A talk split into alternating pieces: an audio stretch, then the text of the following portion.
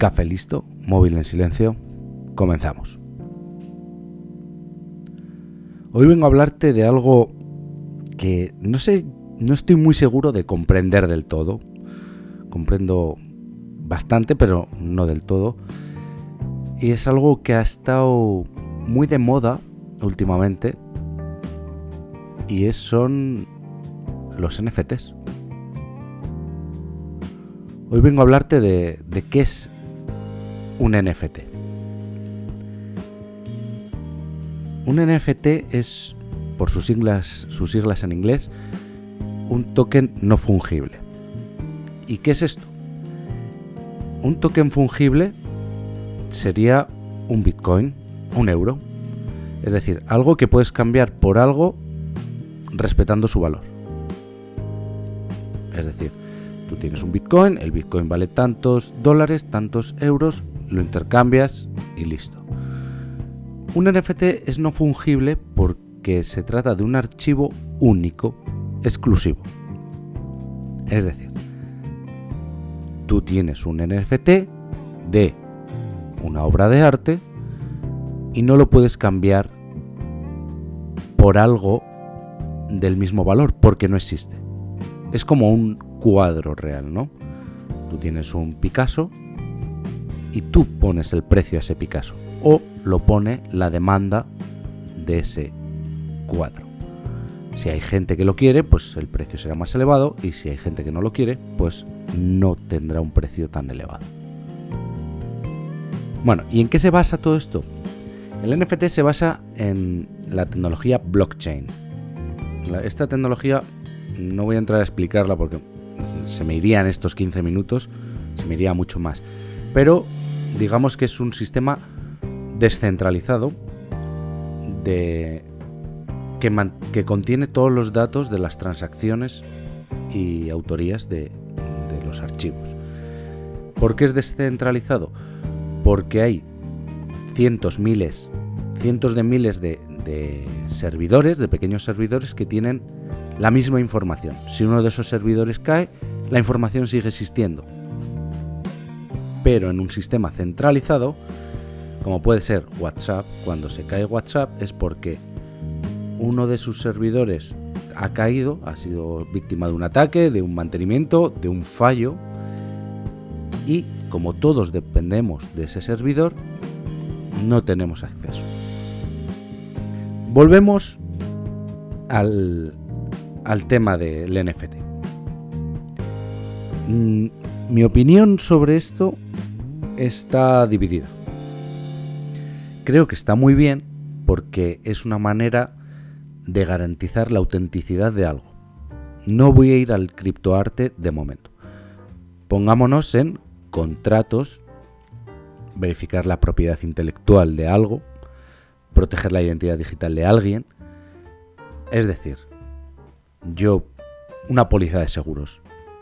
Yo tengo un problema con mi aseguradora, ellos dicen que el contrato que tengo dice esto, yo digo que dice lo otro, nos vamos al archivo original, que sería un NFT dentro de la blockchain, y ahí se ve perfectamente cuáles son las condiciones que se pactaron.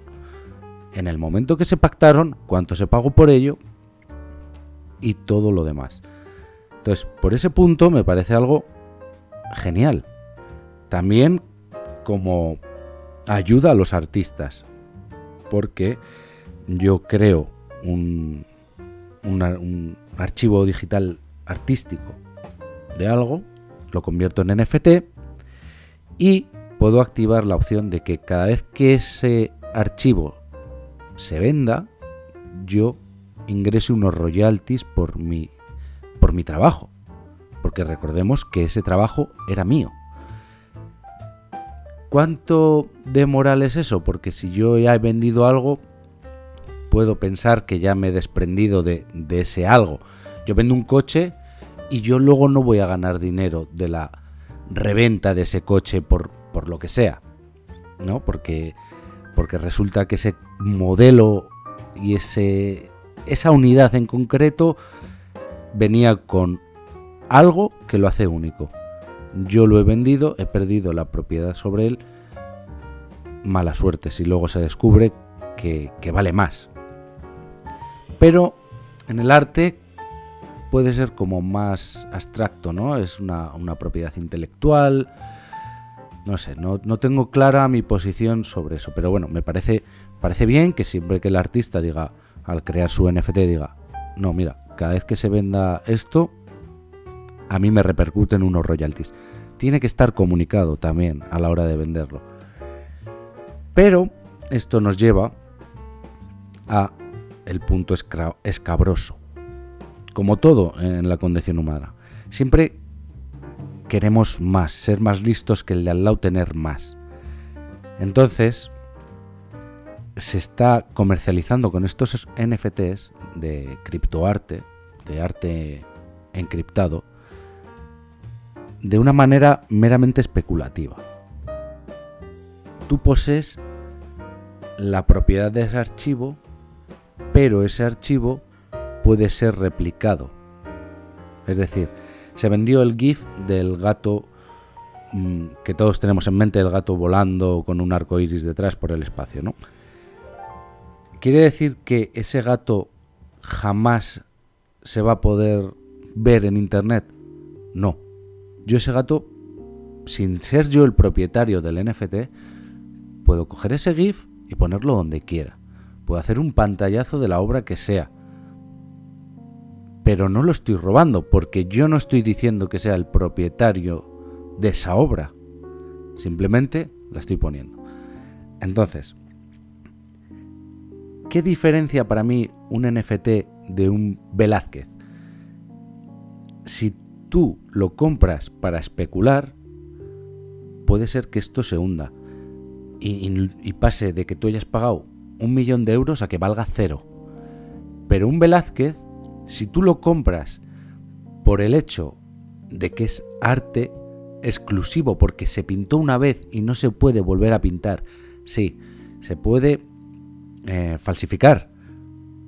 Entonces, es que veis, ves cómo es es complicado. Se puede falsificar. El NFT no se puede falsificar, pero se puede replicar. Un cuadro, tú sabes que es con tu certificado de autenticidad, sabes que es el cuadro.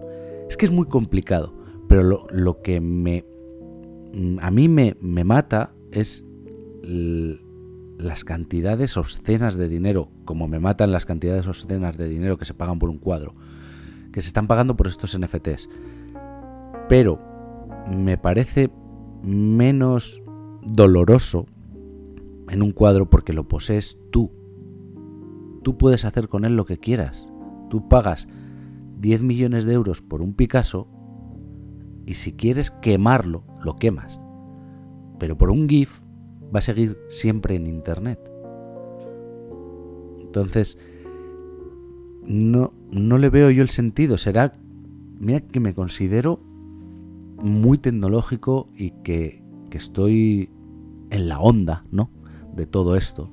Ya diciendo en la onda, ya sueno a viejo. Pero también tengo mi background, mi, mi, mi reminiscencia de, de otra época que no era todo ceros y unos. He nacido vivo entre esas dos aguas. Entonces, me parece absurdo pagar un dineral por algo que no es exclusivo para ti. Porque volvemos a un Picasso o un Velázquez. Yo tengo un Velázquez y lo puedo ceder a la galería de arte que me, que me apetezca o alquilárselo o lo que sea. Pero si lo quiero tener en mi salón o en mi váter, lo tengo. Pero un GIF lo tengo yo y lo tienen millones de personas.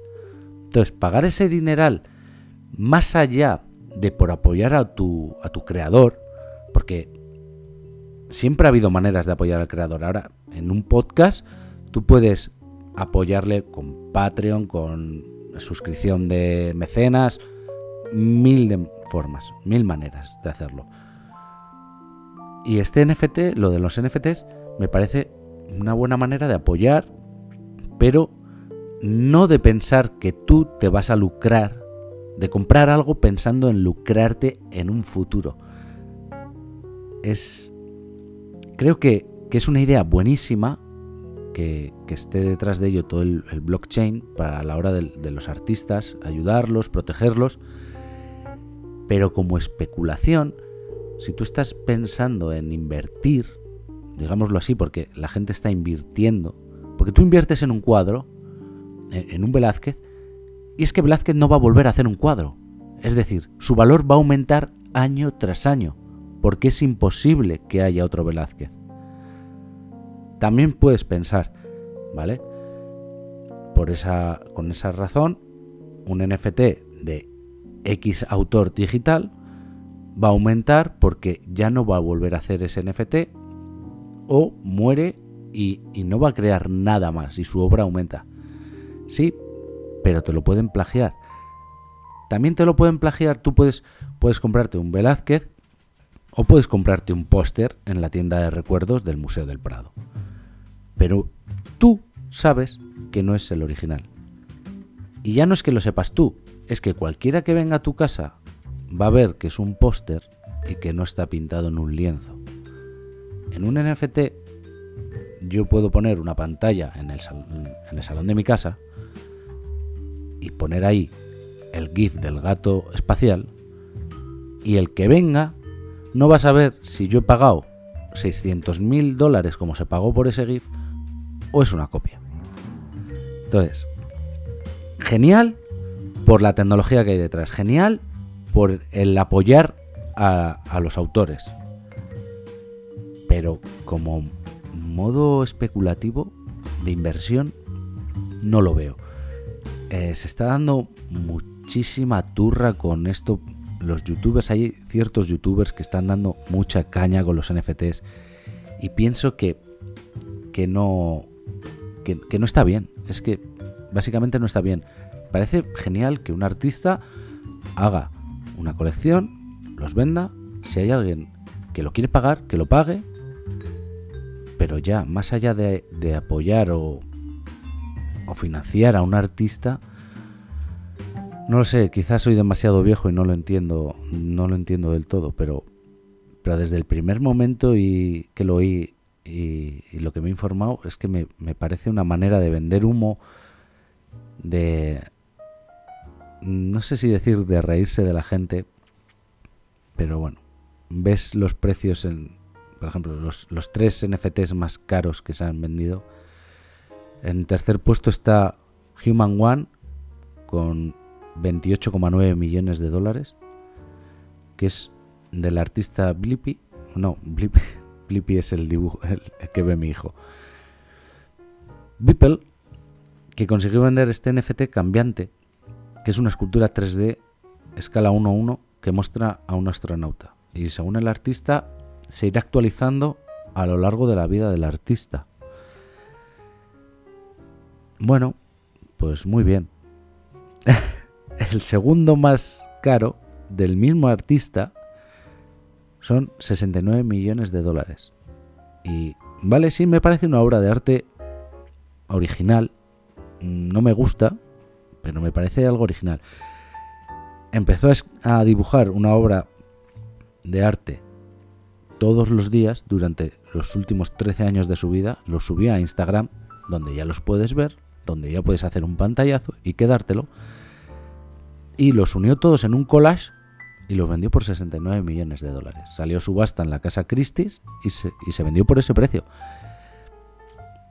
Entonces, y el más caro se llama The Merch y son 91,8 millones de dólares. Y es una obra que se vendió, se dividió en 312.686 fragmentos que fueron vendidos a 29.000 personas. Y con todo lo que se recaudó, pues fue esa suma de dinero vergonzosa. Pero es que también se ha vendido un píxel. No un píxel el teléfono. Un píxel de una pantalla, en un color gris. Y se vendió por un, por un dineral para lo que es un píxel. No sé, quizás es algo que no entiendo, quizás es algo que se me escapa. Soy demasiado viejo para esto. Pero bueno, estos son los NFTs. Te lo he medio explicado y te he dado mi opinión en menos de 15 minutos. Espero haberte entretenido. y nos oímos la semana que viene.